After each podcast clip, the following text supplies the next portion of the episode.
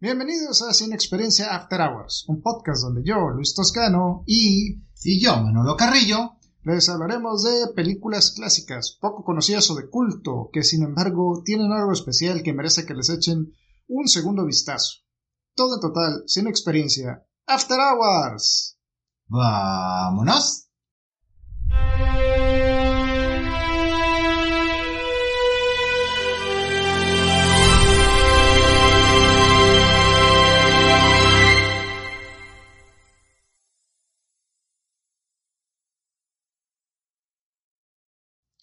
Hola gente bonita de Sin Experiencia, que estoy otra vez con mi buen amigo Juan Manuel.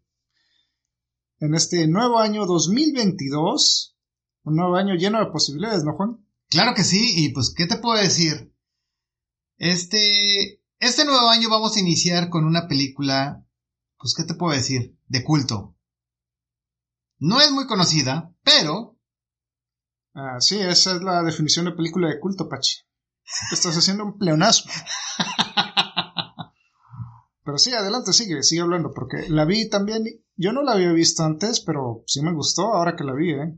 Bueno, corría el año de 1999, yo tenía aproximadamente 18 años recién cumplidos, aunque bueno, ya ahorita analizamos cuándo fue el estreno, que fue por abril, así que yo ni siquiera tenía los 18. En ese entonces tenía todavía 17. Yo soy de junio y la película la estrenaron en abril. Acuérdate que en ese entonces aquí en México llegan como con unos dos o tres meses de diferencia. Algunas, pero sí, tienes razón. No había tanto cine, no había tanta oportunidad de que pusieran películas menos conocidas. Pero sí me acuerdo mucho de esa película que cuando yo la fui a ver, creo que sí me, me pidieron la credencial, no sé, no me acuerdo. Pero mm. vamos a dejarlo así. Bueno, pero, ¿qué película estamos hablando? Dinos el nombre, por favor. Bueno, mira, la película en inglés se llama Go, G-O y una apóstrofe, bueno, un signo de admiración, pero en español o aquí en México le pusieron Vidas al Límite. Bueno, aquí veo el título en inglés y no tiene signo de admiración, es nomás Go. Oye, sí es cierto. Sí, y pues su frasecita de abajo dice, la vida comienza a las 3 a.m. Es una película que mm, toma, toma la misma fórmula que Trainspotting, por lo que me pude dar cuenta. De hoy después de, ¿qué? ¿Te gusta 98? ¿Qué cuántos años han pasado? Ah, no lo sé, yo siempre tengo mis eternos 17 años, ya sabes. Pues imagínate que después de, que la vi en el cine y hoy la vuelvo a ver, ya con eh, un análisis crítico, según yo, este, cambia, o bueno, puedes ver que tiene mucha... agarra mucho de Trainspotting. Creo que es más por la época. Acuérdate que había muchas películas de la entonces nueva generación X que es de donde agarra Transpotting y esta película. Fíjate que en el 99 ocupaban mucho como American Pie, Viaje Censurado, ocupaban mucho los temas del happy punk dentro de sus películas y esta película no lo hace. No, esta es más como, ¿qué te diré? Un poco como la de Clerks, también como, ¿cómo te diré? Esta de Winona Ryder. Ah, sí es cierto. Ethan Hawke. Sí, y Ethan Hawke y ¿cómo se llama? Este Adam. No, ben Stiller. No, Stiller. Reality Bites. Reality Bites, ándale. Sí, que hablan de todos estos problemas de la generación X que empezaban a ser adultos en ese entonces y se encontraban con un mundo muy indiferente ante sus problemas. Y qué bueno que retomas ese tema. Dentro de la misma película de Go menciona en una parte en la que él creció, menciona cosas de los setentas, menciona cosas de los ochentas, menciona una caricatura por ahí, el personaje inglés, no recuerdo muy bien que algo menciona. Bueno, ahorita se te acuerda, pero bueno, estábamos hablando de la película Go, está pues dirigida por el director Doug Lyman, Lyman, Doug Lyman y está escrita por John August. Tiene como estrellas a Sarah Polly, Jay Moore, Scott Wolf. Y pues también ahí está esta, esta estrella que en ese entonces era trataba, yo creo que distanciarse de su rol en la gran drama adolescente de la tele de Dawson's Creek. Y hasta la fecha sigue sacándome suspiros. Sí, sí. Pues estamos hablando de Kathy Holmes, ella también sale en esta película en un papel de apoyo muy importante. Estamos, y el Doug Liman veo que, ah, mire, pues hizo también la película de Swingers, la de Identidad Desconocida o Born Identity, que sale Matt Damon. Matt Damon. Y por supuesto, pues esta película de ciencia ficción que me gustó mucho de Tom Cruise, El filo del mañana, Ah, Edge of Tomorrow. Sí, muy buena. Pero bueno, pues vamos a empezar hablándoles de lo que trata la película. Transportémonos de nuevo a los años 90, como les decía, la generación X que tiene todos estos problemas y un mundo que parece que no les importa nada de lo que les pase. Fíjate que cuando uno menciona, vamos a transportarnos a los 90, uno, uno siempre va a recordar 91, 92, 95. ¿Por qué no mencionar finales de los 90? Esto básicamente está basado entre la brecha generacional entre los que vivimos la juventud o la eterna juventud entre finales de los 90 y principios del 2000. Ese, ahí es donde realmente está centrada la película. Mm, es cierto, sí. Es no solo la película de una generación diferente, sino también de una época diferente. Sí. Pero bueno, empecemos. Como tú decías, esta película tiene algo que comparte con Perros de Reservas de que está compuesta de, pues como que varias historias individuales Sí, y que sin embargo están conectadas entre sí. es lo que estábamos viendo. Eh, me recordó mucho a la, a la fórmula que utilizó Amores Perros. Bueno, independientemente de que sean dos historias totalmente paralelas y diferentes, eh, utilizó el, el, el fondo negro y el nombre del personaje. Donde Sí, sí. te da a entender que es ahora su historia. Yo considero que la primera y la tercera historia no tienen el mismo tiempo que la segunda. Sin embargo, la segunda ah, no le hubiera dado tanto tiempo de auge para visualización en este caso, porque siento que lo que es la primera y la tercera es, pudieron haber tenido más carga de, de personaje, de acción, de trama, pero bueno, así. Ok, bueno, pues vamos empezando. Pues mira, la primera historia es la de Rona. Esta es una personaje interpretada por Sarah Polly.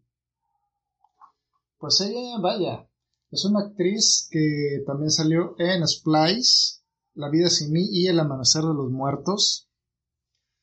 Esta, pues vemos que ella es una cajera en un supermercado, digamos, chiquito. Para los que vivimos en Veracruz, un super chuchín. Exacto. Bueno, no tan super suchin como, yo diría como un chedraui chiquito. Ah, super che, Eso, les sí. dicen. Pero es que en ese entonces, en 1999, Luis no existía. Eh, es- ese esquema de supercito es, es lo que aquí pasaron muchos años, o bueno, Chuchín es el único que lo tenía. No es muy cierto, sí. No, no existe eso. Ah, bueno, para que lo entiendan, en la de mi pobre angelito, cuando él va a pagar el cepillo de dientes, donde pregunta Ah, si es, sí. es el mismo esquema. Un- Sí, o sea, es como entre súper normal y tienda de conveniencia. ¿verdad? Exactamente. Pues bueno, vemos que ella pues es una cajera que trabaja muchas horas ahí. Tiene que, pues tiene una actitud, ya sabes, muy típica de los noventeros, generación X, de que, ah, ¿por qué me, no, no me, ¿por qué me traes todas estas actitudes hacia mí, de que yo ya tengo una vida difícil y demás? Vemos que ella tiene un gran problema porque a pesar de que ya tiene turnos de 14 horas, Mm, Ella- tenemos Sí, todavía esos ella, turnos. ella no ha logrado reunir el dinero para pagar su renta y pues por eso la van a sacar de su departamento, entonces está preocupada por eso. Pero entonces vemos que cuando está saliendo del trabajo se encuentra con su buena amiga Claire, Kathy Holmes, interpretada por Kathy Holmes. Y pues también está este otro, ay, ¿cómo se llamaba? Simon. El actor inglés, En inglés sí, Si- Simon. Simon. Simon, me recordó mucho a Iwan McGregor. Sí, se parece bastante, ¿eh? Y todo, bueno, el, el- el acento inglés, Por el acento, sí, Sí. sí. Es el actor Desmond Askew. Ahí vemos de que, pues él primero se pone a bromear con ella, diciéndole de que, oye, pues aquí tengo un muérdago, bésame aquí y todo, pero ella obviamente lo ignora porque tiene está cosas más importantes que preocuparse. Después de trabajar 14 horas, Luis, Sí. Dios. Pero entonces vemos de que Simon le dice, oye, no, no, espera, espera, es que te tengo una propuesta. Resulta que unos amigos míos quieren que nos vayamos mañana a Las Vegas. Yo supongo que sería como un fin de semana. Por las 14 para horas. aprovechar, sí. sí, para aprovechar el tiempo y demás. Y le dice, oye, pues, ¿qué te parece si tú cubres mi turno y entonces te quedas con mi paga y así eso te ayuda con tu problema de dinero? Y él hasta le dice, bueno, ok, te voy a pagar, Más Ahorita. aparte le dio una lana extra. o sea, le pagó de entrada. Le dijo, ok, aquí te doy el dinero de una vez para que vengas a cubrirme. Y vemos de que Rona, pues ya que empezó a cubrir al día siguiente el turno de Simon, llegan dos interesantes personajes interpretados por Jay Moore, que es Zack, y también Scott Wolf, que es Adam. Jay Moore me dijiste que lo ubicaba de otras películas, ¿verdad? Ah, él lo recuerdo. Bueno, no, al güero no lo recuerdo mucho de películas. Al otro es de series. Ah, sí, sí, sí, sí, Scott Wolf. Scott Wolf, él, él era totalmente de series en aquel entonces. Mm. Es muy cierto, sí, mira, pues aquí estoy viendo que Jay Moore pues ya había salido en películas como Jerry Maguire o en el gran clásico de Eddie Murphy, Pluto Nash. Scott Wolf, estoy viendo que él había salido en... él salió en Doble Dragón como Billy. Exactamente, en Doble Dragón. De ahí viene. Con Marta Casco. Sí, sí. Bueno, el caso de que ellos dos dicen de que le preguntan a Rona, oye, ¿dónde está Simon? Y él le dice, no, pues se fue de, de viaje con sus amigos. Le dicen, ah, pues qué mal, porque pues nosotros queríamos pedirle un favor. Y ahí vemos de que lo que ellos querían era comprar éxtasis. Aplican la de guiño, guiño. No lo mencionan así. Y de hecho no compran éxtasis. Ellos compran otra cosa rara. Bueno, compran jugo de naranja Ajá. en el supermercado, pero dicen, oye, es que queremos pastillas de éxtasis. Simon es el que nos las vende. Guiño, guiño. Exacto, y él dice, bueno, está bien, yo voy a, denme sus datos, su dirección donde van a estar y pues a lo mejor tal vez llego y les voy a llevar las pastillas y ellos dicen, ok. Yo creo que en estas épocas ya no es tan difícil porque debe haber alguna app por ahí, no sé si hay Uber Eats y no, no sé, Uber normal y lo que sea. Eran los nove- eran finales de los 90, Luis. Todo era totalmente underground. Bueno, el caso de que llega la hora de salir del turno y entonces Rona, Claire y pues Manny, el otro empleado ahí también del supermercado, pues ella le dice, oigan, antes de irnos a la fiesta acá que navideña, el rape, acompáñenme a ver al que es como el el que le provee de las drogas a Simon y pues vamos, le compro yo las drogas a él, se las paso a estos vatos y ya nos vamos a la fiesta. Y ella consideraba que iba a ser algo totalmente, no más de 45 minutos, rápido todo, como en la Todo vida. rapidito, pim pam pum. Bueno, el caso es de que ella llega a la casa de este Todd, el proveedor de drogas, que es Timothy Oliphant, otro gran actor también. Bueno, ahí vemos de que pues él había terminado de, ¿cómo se dice?, hacer el delicioso con alguna mujer que él conocía, quién sabe si por drogas, dinero o tal vez porque lo vio muy guapo, la verdad. Bueno, para el que no lo recuerda, él interpretó al malo de Scream 2, también interpretó al malo de eh, Duro de Matar 4.0 Más reciente, él salió en la serie del Mandalorian como el que se hacía pasar por Boba Fett. y exactamente también él salió en la película de pam, pam, pam, pam, pam, pam. ¿Cuál era la otra que te mencioné? 60 segundos 60 segundos, exacto. como el policía, uno de los dos bueno. policías. caso de que estando ahí, le dice a Rona, ok, es muy curioso que me pidas que te venda 20 pastillas de éxtasis, porque eso ya no es de consumo propio, eso significa que ya las quieres vender a alguien más. Y ellas hacen su, tú sabes, su negociación al tipo precio de la historia. Mira, te las vendo en 15 dólares. No, pero solo traigo 10 dólares por pastilla, 200.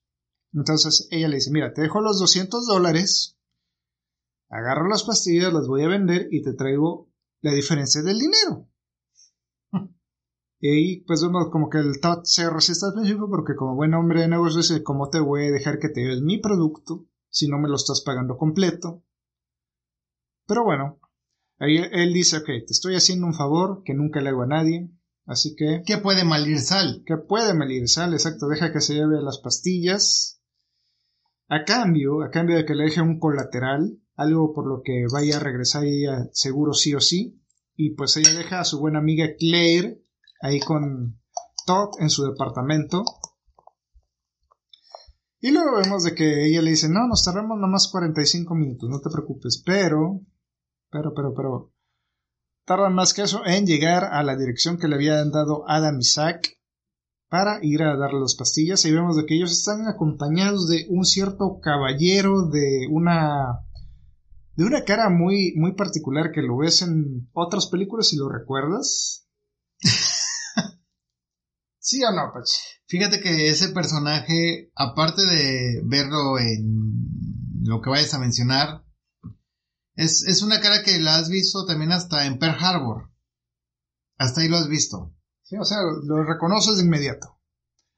Estoy hablando de William Fickner. Él, pues, él es un personaje que se llama Borg. Ahí vemos de que ellos están ahí como en esta casita medio de los suburbios de California, digamos.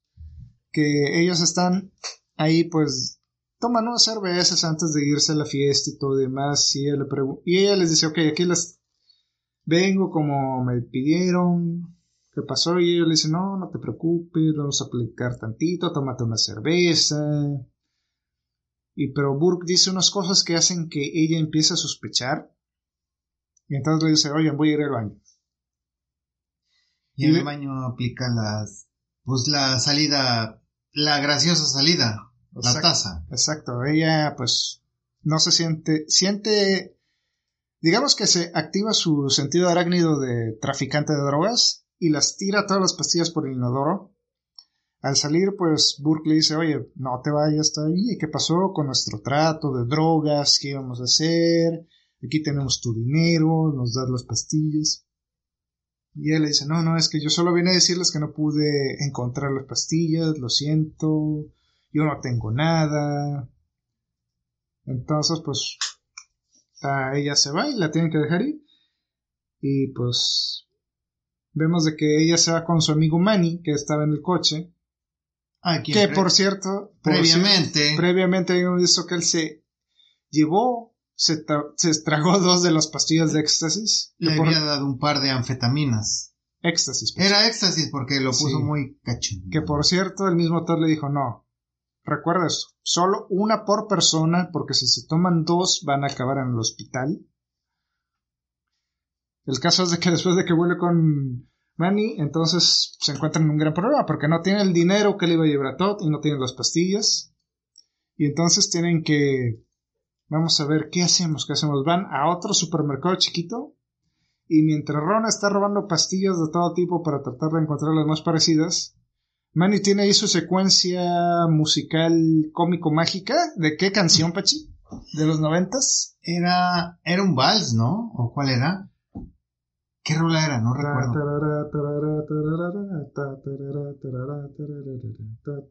ah, Macarena. Sí. Sí, es cierto. Bueno, estamos hablando que era 1999. Todo vale. Eh, Macarena. Ajá. sí. Bueno, el caso es de que después de que están en el automóvil y se empieza a poner bien mal Manny, porque tomó demasiado éxtasis, y él está preguntando, a ver, ¿cómo eran las pastillas que te tomaste? ¿Eran así o así? ¿Eran estas o estas? Estas o otras. ¿Eran así? Y él ahí medio viajado le dice, bueno, eran estas. ¿Blancas delgadas o blancas gruesas o blancas con una marca en medio? Ay, Dios mío, yo no he tomado tantas, pero bueno, me acuerdo. Bueno, ya. Ella mete otra vez las pastillas en el frasco que le había dado Todd, vuelve al departamento, le entrega el frasco y pues Todd le dice, oye, ¿qué pasó? ¿No que me ibas a traer el dinero? Y yo, no, pues te traje las drogas otra vez. De regreso. Sí, no, pero estamos bien, ¿no? Y le dicen, no, pues es que no es así de simple que puedas hacer una devolución, como cuando yo se me calientan mis cervezas y quiero devolverlas al Oxxo.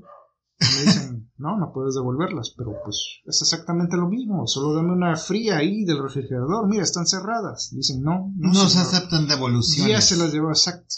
Exacto, y pues bueno, Todd otra vez en su enorme corazón le dice, ok, déjame las pastillas, llévate a tu amiga. Y ya, los tres amigos Rona, Claire y Manny, pues se van al rape. Y pues Ron, Rona y Katie pues están hablando y dicen, oye, bueno, ¿qué vas a hacer? Porque todavía no tienes el dinero de tu renta. Y entonces, Rona se da cuenta que todavía tiene un montón de pastillas, de aspirina o lo que sea, y que puede ir al rey y puede ir a venderlas. Y eso es lo que hace, las vende como si fueran pastillas de éxtasis. Empieza con unos chavos, obviamente, menores de edad que están fumando, ¿cómo se dice? La lechuga del diablo. Marihuana. Ah. y ve que, pues sí, es muy fácil venderle cosas a la gente que ya está drogada, exacto. Y pues eso empieza a hacer, van a la fiesta, venden las pastillas, empiezan a disfrutar la noche por fin. Pero, pero, pero, pero esto vemos de que Todd se da cuenta de que, o sea, abre por fin el frasco de las pastillas, las examina y dice, oye, un momento, aquí hay algo que no cuadra, las compara con otras pastillas que ya tenía y se da cuenta de que las pastillas son muy diferentes. Y es entonces que se da que ahí cuenta que Rona se la aplicó y pues decide ir tras ella a la gran fiesta de Rey. Pero bueno, la invitación. Hasta ahí les dejamos la historia de Rona para que lo vean. Pasemos a la historia de Simon, que empieza encerrada en un portaequipaje de un coche. En la cajuela. Sí. El portapaje. Tendrías que decirme, hola, la, señor francés. Hola, la, señor francés, como dice Ralph. En el portapaje. No es portapaje, es portapicaje. Sí, ahí vemos de que Simon pues se fue con sus tres amigos a Las Vegas. Entre ellos pues está el gran actor Tay Dix, que tú me dijiste que lo recordabas, ¿eh? Sí, en la de Christian Bale. Sí, en la de Equilibrium. Y también en Rent. Rent sale Chicago. Y en ah, la de la mano. Oh, la casa maldita, ¿cómo se llama? La residencia del mal. La, ajá. Pero bueno, pues ahí vemos de que ellos van camino a Las Vegas para pasar un gran fin de semana. Ahí pues va Tay Dix, va su otro amigo, ay, ¿cómo se llama? Ay, no sale aquí. Es el de Día de la Independencia, Miguel. Es el Miguel, sí. Miguel, de la Independencia. Bueno, pues ahí van, llegan a Las Vegas y, y, lo primero que hacen en Las Vegas es lo que yo le digo a Juan que quiero hacer cuando vayamos a Las Vegas. Mm. La ciudad, no el fraccionamiento de Veracruz. Ah, Las Vegas 2 ir a un buffet de Las Vegas que tienen de todo a un precio muy bajito. Todo por 5 dólares. Sí, tienen camarones, tienen carne asada, tienen pollo frito, todo lo que quieras, verduras. Y los buenos amigos de ellos se atascan de camarones. Mm. Recordemos que Las Vegas está en Nevada, que es un estado desértico muy lejano del mar. Totalmente caluroso. Y es pésima. Ay, pésima opción escoger camarones. Sí. Pero el caso es que los dos amigos de ellos se enferman, les da diarrea, obviamente. Diarrea. Simon y Marcus, que es el personaje de Tay pues salen, van al casino primero. Simon pierde su dinero. Previamente habíamos visto de que él había logrado rentar la habitación usando una tarjeta de crédito que le robó a Todd. Pero dice, no hay problema porque no me van a cobrar, no me la estoy poniendo para que vean que, porque me la están pidiendo. Y pues vemos entonces la noche que tienen él y Marcus. Vemos de que están apostando en el, casino. Luego cuando sale un hombre, pues confunde a Marcus con uno de los acomodadores, yo creo que por su chaqueta, que por cierto me gustó mucho el color. ¿Qué es color mostaza? Eso no es malo, es bueno, es el color oro el color dorado, azafrán. bueno, el caso de que Marcus, pues, sintiéndose justificado en que este hombre lo vea con una chaqueta de cierto color y lo vea que es negro y lo trate como acomodador, le dice, ¿sabes qué? Nos vamos a robar su coche, vámonos. Y se lo llevan a dar una vuelta, se van a un club de striptease que les había recomendado Top por teléfono. Ah, buen punto. Y pues ahí vemos de que Empiezan a pasarla bien. Simon pues ve a dos, dos hermosas mujeres que se les acercan y le dicen, oye, ¿qué pasa? ¿No quieres que nos tomemos un champán acá atrás? Como lo que sería aquí en Veracruz, las jarras.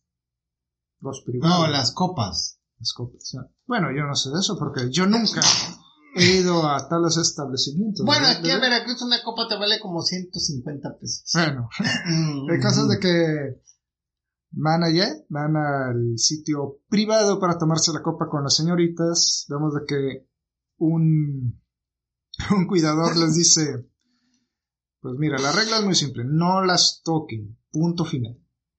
Y vemos de que pues la trama se pone muy interesante en ese momento, en que las dos strippers los empiezan a dar sus servicios, pero Simon como buen tipo inglés que no puede aguantarse las ganas, las agarra y entonces todo se va al carajo. Que por cierto, ay, se, Pachi, se, se te olvidó mencionar lo que le había pasado antes a Simon. ¿Cuál de todas las cosas?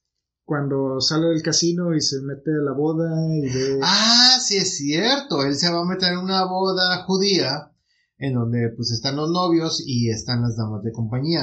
Y él se liga, pues como siempre suele pasar, a dos, dos damas de compañía y... Damas de honor, se dice. Damas de honor y se las lleva. Damas de compañía son otras. Ok, y se las lleva a su cuarto. Sí, ahí están, pues, tú sabes, haciendo cosas deliciosas. Porque Eh, él maneja que él maneja el tantra. Tantra y su acento inglés. Excuse me, Of course, my lord. what you talking about? I'm shocking. Bueno, el caso es de que cuando estaban en medio de su gran experiencia, pues por un juego tonto que habían estado haciendo, se crea un incendio y tienen que salir corriendo. Y bueno, ay perdón por no mencionarlo antes. Volvamos de nuevo cuando ya estaban en el club de striptease, vemos de que de inmediato entra el cuidador al oír que la chava dice no me toques y lo empieza a patear a, Simon Don't touch me. para todo esto, pues Simon en el coche del que había del que, les- del que había confundido a Marcus con acomodador, pues tenían una pistola y él ahí como pendejo y diciendo, ay, pero ¿cómo se usa? Este, ¿cómo sé que está cargada? Aquí les voy a dar el consejo sin experto, que se aplica bien para la vida y en el cine, por lo que hemos visto con lo que pasó con Alec Baldwin, es de que siempre trates cualquier arma como si estuviera cargada siempre, 100%, todas las armas están cargadas. Siempre. Entonces saca la pistola y pues por un descuido le dispara al, al cuidador en un brazo y salen corriendo.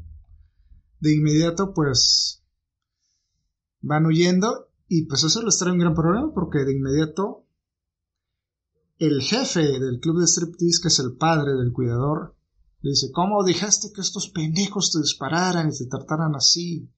¿Cómo es que no pusiste atención? Y pues bueno, vemos de que entonces, a partir de ese momento, su historia se va a tratar de concentrar en salir de Las Vegas lo más rápido posible, sin que les pase nada, pero no va a ser así. Y hasta ahí les voy a hacer el spoiler. Pachi, ¿por qué no nos comentas cómo empieza la historia de Adam y Zack? Yo siempre tuve duda de por qué si ellos eran actores, porque nunca se había dado cuenta, ni Katy Holmes ni la, la cajera. Y pues bueno, a final de cuentas te lo está explicando la película. Era una televisión que estaba prendida dentro del momento en el que todos los hechos ocurrieron al principio de la historia. Mm. Sí, sí, pues ahí vemos de que Zack y Adam pues están con este personaje de Burke. Vemos de que ellos están como preparándose para hacer un, ¿cómo se dice? Una operación encubierta de la policía. Porque los cacharon comprando drogas. Bueno, los cacharon con drogas. Y, y ellos obviamente hicieron un trato. y dijeron, Porque eran actores. Sí, los vamos a llevar con el que nos vendió las drogas, que era Simon. Y es ahí donde se entremezcla su historia con la de Rona cuando van y se dan cuenta de, oye, Simon no está.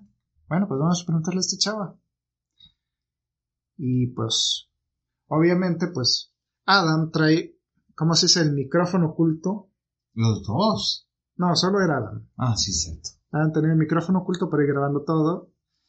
Y pues logran hacer que Rona les diga, ok, pues si logro conseguir algo, los iré a ver y demás. Y cuando va con Burke le dice, ok, muy bien, pues no encontraron a este vato, pero pues tal vez esta chava nos va a llevar con el distribuidor y vamos a ir subiendo y subiendo. Ok, bueno. Ahí vemos cómo es que montaron todo este aparato de vigilancia en la casa a la que fue Rona. Por eso tuvo tantas sospechas. Vemos que había otro personaje que era el que... el técnico.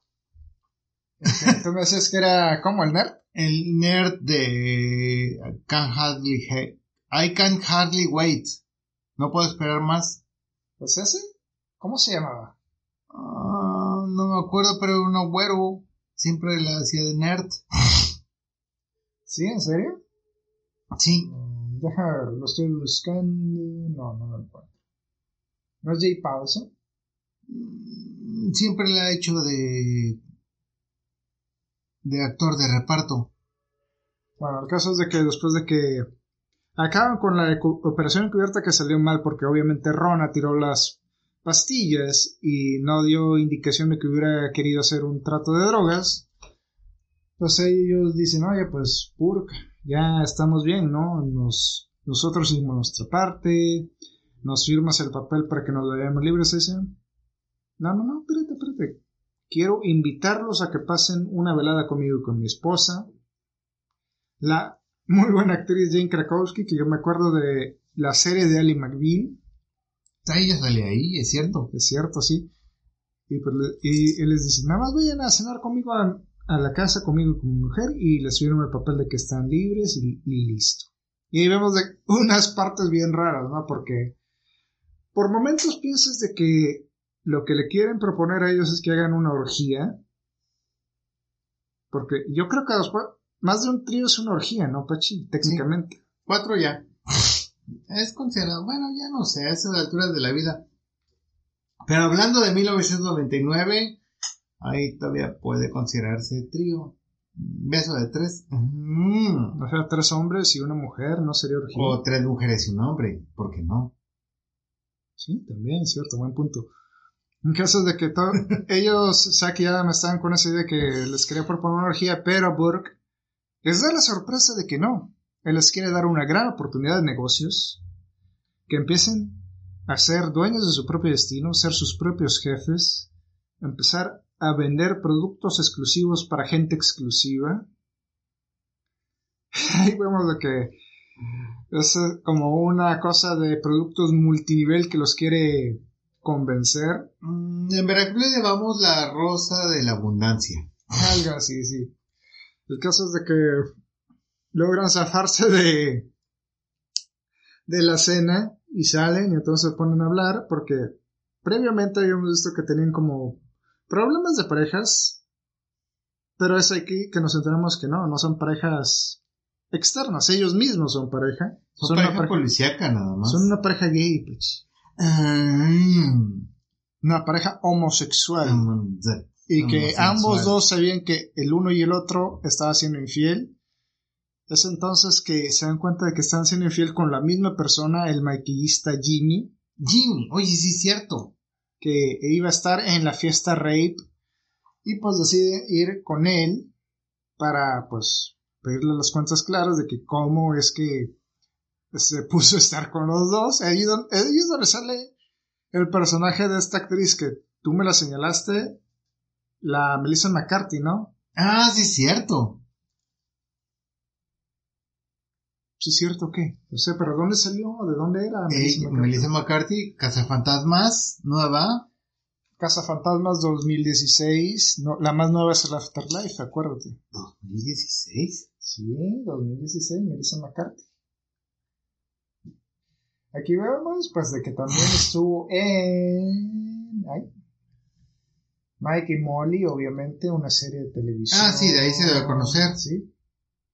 Y pues mira, también salió en Thor, Love and Thunder. no, espera. Ah, cabrón. Va a salir en Thor, Love and Thunder. Pero mira, la más reciente, por eso me confundí, es esta. Fuerza Trueno. Sí, de Netflix. La de Netflix. Que son las dos superhéroes de medidas extra. Sí. Pero bueno, el caso de que van a la fiesta, logran su venganza contra Jimmy, y pues parece que todo iba bien cuando, como tú dices, todo sale relativamente mal. Y de no, no les vamos a hacer spoilers, pero vaya, vaya que se conectan todas esas historias. Y bueno, dime, Pachi, ¿qué te pareció la película cuando la viste entonces y ahora? Fíjate que es una película que cuando yo la vi yo tenía aproximadamente 17 años. En aquel entonces, pues no, no la hacían tan de jamón, de, ay, es que eres menor, no, no, no. O sea, te vendían el boleto y métete y órale va.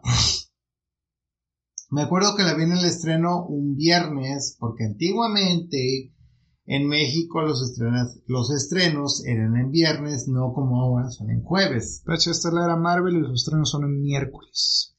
¡Ah! what you say? Bueno, me tocó cuando todo era en viernes. Y pues yo, sin nada que hacer, un viernes de 18 años, 17 años, me metí a ver la película.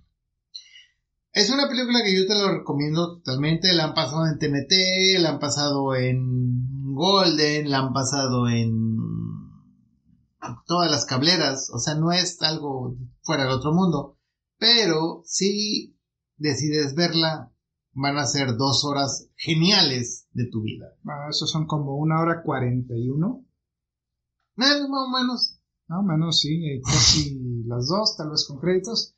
Pero sí, muy buena. A mí también me gustó. Yo ya sabía más o menos un poquito de qué trataba la película, de estas historias en apariencia inconexas. Pero sí, me gustó, me gustaron los personajes, me gustaron las historias de cada uno. Me gustó más que nada es como esta temática que se ve en la película de cómo son, digamos que es la peor noche que pueden enfrentar todos estos personajes, pero en pareja, porque Rona está en pareja con Manny, este Simon está en, pareja con el Tay Dix, que era... Ay. Pero, espérame, era... Ay, ¿cómo se llama? Marcus, sí, Marcus, están en pareja. Sí. Y la otra pareja, pues obviamente es Adam Isaac. No, no había pensado en eso, que todos están emparentados con alguien. emparejados. Emparejados. Exacto, sí, están emparejados y tienen que, pues, preocuparse no solo por ellos, sino por su pareja. Y como, pues, muchos de, de los problemas que enfrentan salen de ellos gracias a su pareja. Y es por eso, Pechi, que te tengo aquí conmigo, por el, el sistema de parejas, como dicen los Simpsons. Simpsons! El sistema de parejas es infalible.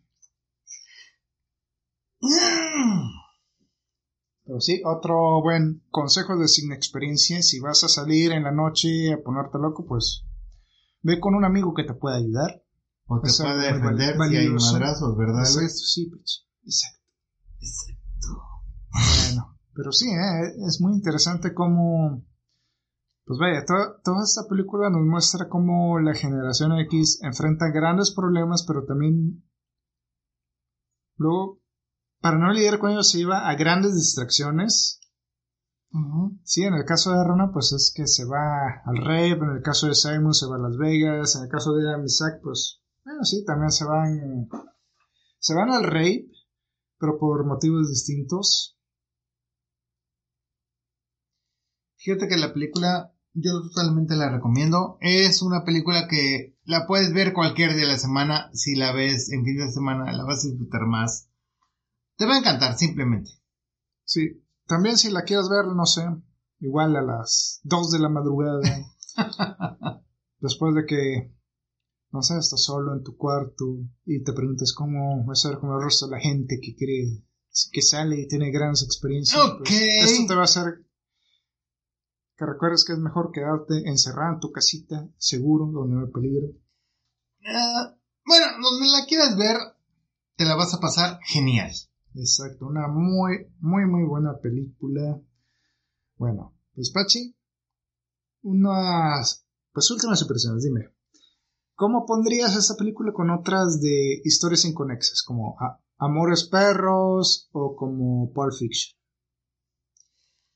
Ah, es una película noventera en donde si tú tienes un ranking noventero, tienes que colocarla dentro de una esquina. Tú dices cuál va a ser, uno, dos o tres, pero la tienes que ver antes. Solo tú te puedo decir. Sí. Bueno, pues yo concuerdo con lo que me decías antes de que sí, la historia de Simon como que no tiene mucho que ver con las otras, pero igual sí es una muy buena película. Excelente, se la recomiendo que la vean para recordar esta época de los noventas. Y bueno, pues aprovecho ya de... Vamos a acabar el episodio. Les recuerdo que Sin Experiencia After Hours está disponible en Spotify, Google Podcasts, eBooks. Y pues también está Sin Experiencia Normal, digamos vainilla, donde hablo con Christopher Zaragoza de películas más conocidas. también hay episodios donde salen pues el buen Pachi Juan Manuel. En After Hours. Así es, está también disponible en las mismas plataformas. Nos pueden encontrar en podpage.com diagonal cine experiencia con X mayúscula, Twitter experiencia cine y nuestra página de Facebook, Cine Experiencia. Pachi, pues dime de una vez, ¿qué podemos esperar para este 2022? Hay muchas sorpresas que dentro del canal vamos a tener. Solamente te puedo decir algo. 8 bits. 8 bits. 8 bits. ¿Y qué tal 16 bits? O 32 bits. O 64 bits. O todo puede suceder. Todos Así es los la vida. bits del mundo. Ok, bueno, pues muchas gracias. Esto ha sido Cine Experiencia After Hours. Conmigo, su buen amigo Luis. Y Manolo Carrillo. Y les decimos bye bye. After Hours.